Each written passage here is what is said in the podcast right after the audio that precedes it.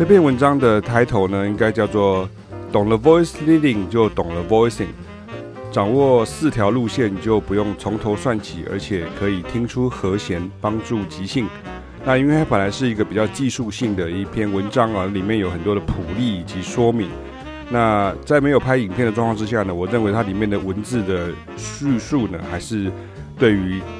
听众来说还是蛮有用的，所以我还是把它用。口白的方式把它念出来，然后大家就可以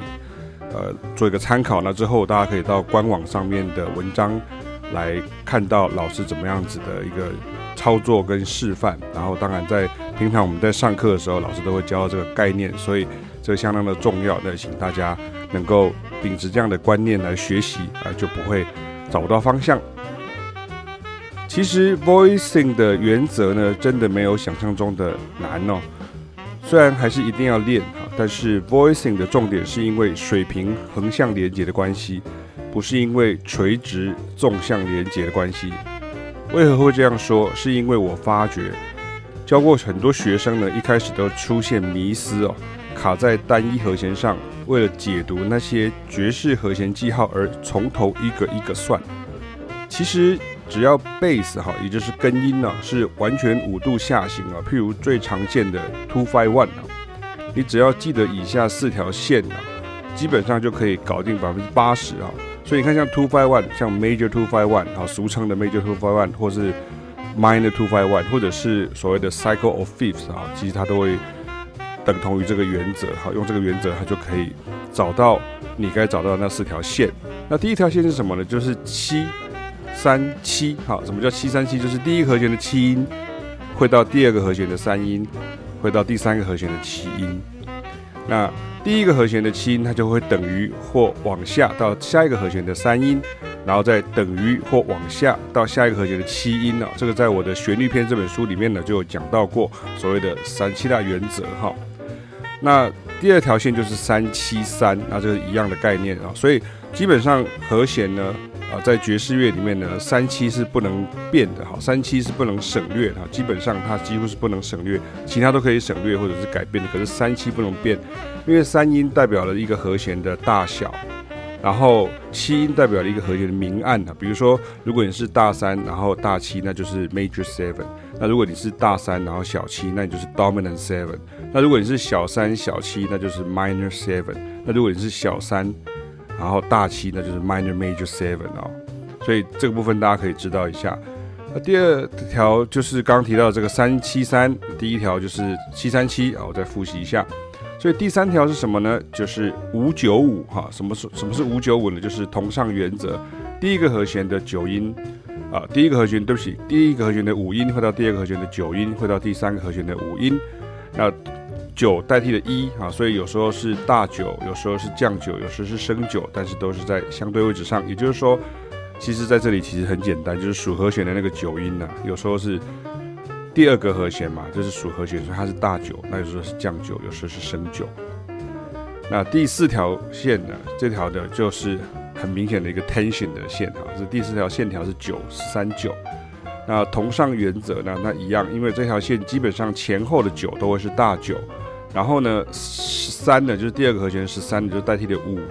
那有时候就变成是大十三，那有时候就是降十三啊，但是不会有升十三，因为那是降七，所以像九十三九，或者说变成九，然后降十三，然后九这样。可是如果你说它变成是降九降十三，然后降九，或者是升九降十三升九，这个会比较少见啊，除非是在这个。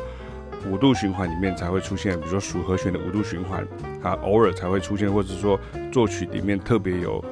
标明要这样子的声响。那像刚刚那个五九五呢？那其实那个五五九五的第二个五哈，也就是第三个和弦的这个五，它其实有时候会变成是十三哈。就是说在 major 里面的时候，它就可能是五九十三，或者是 dominant seven，它可能是五九十三。那其他就请大家到网络上来看这个图片，然后最好。你要能够直接的来用乐器操作，光是用看过去也是没有用的哈。那这样子的话，钢琴手与键盘手与吉他手甚至贝斯手呢，就可以用记手型的方式，然后来记位置，然后又记到音，所以你看，你同时又记到手型，又记到位置，然后你又记到音，因为哪一个和弦的九音是什么，十三音是什么，然后降九升九降十三又是什么，其实你就可以直接用移动的，然后就还认明说，哦，它就是原来是九音，然后就改成降九，降九就是比九音低一个半音，升九就是比九音高一个半音，那十三就是跟降十三差一个半音，就这样而已。所以，像单旋律的乐器的乐手跟歌手也是的，你横着走比你直着爬啊，你要轻松且清楚许多。这也才是爵士和弦记号与所谓的乐理存在的目的哈，不是只有认生字啊，一个一个找哈，而是要记一组的或者是一段的哈。那至于像剩下的百分之二十，大概就是出在还有一些省略原则，比如像吉他手手指数量的限制啊，因为吉他手呃大部分都只有用四个呃音哈，因为大部分因为拇指很少用到哈，拇指很少用到，所以大概是四个音，所以它势必要省掉一些音，它就会成为一些独特的 voicing。然后以及像钢琴手有时候也会像简约的一些风格，像 Bill Evans 啊，或者像 Keith Jarrett 他们都会有一些很特别的一些。风格，可是除此之外，百分之八十其实我们刚刚前面讲的都已经囊括了哈。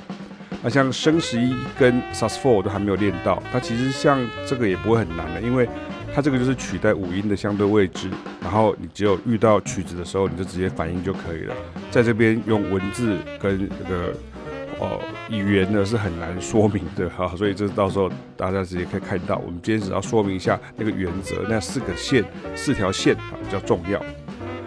所以，如果你先正本，就可以清源。音乐的诀窍呢，通常自己呢是想不出来的，你要有人点通嘛。运用诀窍，你就能够找到更多的诀窍。你方法用错，方向想错，你坚持自己原来习惯的哈，或者是视谱弹奏过去，你再怎么样就是到不了成功的目的地。那最后就是上面最后有两张啊普利，我跟大家说明一下，就是两张普利，第一张就是所有原来位置的第一个位置。那乐手们还要练其他三个转位，你就可以开始理解什么叫超捷径的方便之处。那第二张就是运用这四条线的原则所改变的声部间水平移动，那就是所谓的 voice leading 啦。那你会了 voice leading，那你就会了会了 voicing，不是吗？那这个就是所谓的和弦配置啊。所以不要每个都从头开始算哈，因为从头开始算那些九音十三音没有错，它是记得是那个坐标没有错，可是你要知道你。比如说，你从彰化到台中，你不可能永远都是记呃 Google 的那个坐标，对不对？你还是记得说，我要从哪一条路过去，我到底要走乌日过去，还是要走台七四号线过去啊？或者我要走呃这个二高，然后我从这个八卦山穿越过去，哈，这个都是一个你要知道的东西。其实学音乐是这样子，跟你平常的生活当中的这些呃找路，其实是一样的道理。那第二张图，因为像我们讲到这个 cycle of fifths 啊，就是呃五度循环，所以像属和弦的组合太多种，所以我只有先做了大九跟大十三的版本，让学生熟悉位置。那之后在乐曲实作的时候就可以调配与变化。那最后呢，跟跟大家再温馨提醒一下哈，并不是任何的和弦都可以任意的换九换十三啊，基本上大和弦能换的只有大九跟大十三。那小和弦跟半减和弦呢，在今天的主题范围内只有大九哈，没有什么降九、降十三都没有，它都不是选项。那只有属和弦最多种哈，但是呢，这并不是死背的东西，因为你实际上遇到乐曲的时候，你再来讨论都还不迟啊。你可以先参考我们正面表述的有一篇文章，叫《最防呆的爵士钢琴和弦加 tench 的原则》，那学名叫做 Jazz Voicing 啊。当然，我们还是鼓励大家，如果可以的话，来参加启明考老师跟凯亚老师的这个团班呢。啊，我们可以每周定期的学习，然后有进度。那不管你是呃影片上课、现场上课，或者是视讯上课呢，那它都是一样。那你只要交作业，然后你一样可以下课之后有影片可以复习。那这是最好的学习的方式。任何用网络上面去呃浏览的方式都不会是最好的方式哈。那今天就用这个部分先跟大家来做一个提点，那希望大家能够了解说，原来学习爵士乐并没有你想象中那么困难，还是有方法的。